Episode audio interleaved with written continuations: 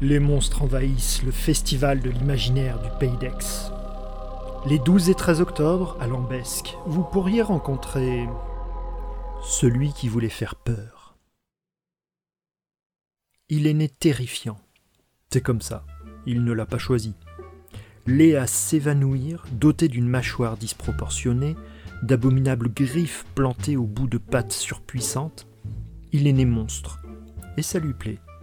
Il adore ça. Gronder sourdement dans l'ombre, bondir sur sa proie en hurlant toute griffe et toute dent dehors. Il faisait d'ailleurs la fierté de sa famille. Sa maman l'encourageait d'affectueux grognements tout en lui aiguisant ses canines. Et son papa nourrissait des ambitions de carrière pour son abominable rejeton.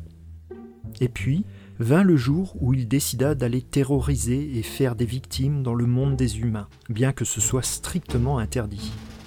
Il se planta alors au milieu d'une place bondée et se mit à hurler, à grogner, baver, lancer des griffes autour de lui. Il ne récolta que rire et moquerie, et quelques pièces de monnaie. Après tout, qu'attendre d'autre quand on veut chasser l'humain alors qu'on ne fait que 10 cm de haut? Tous des monstres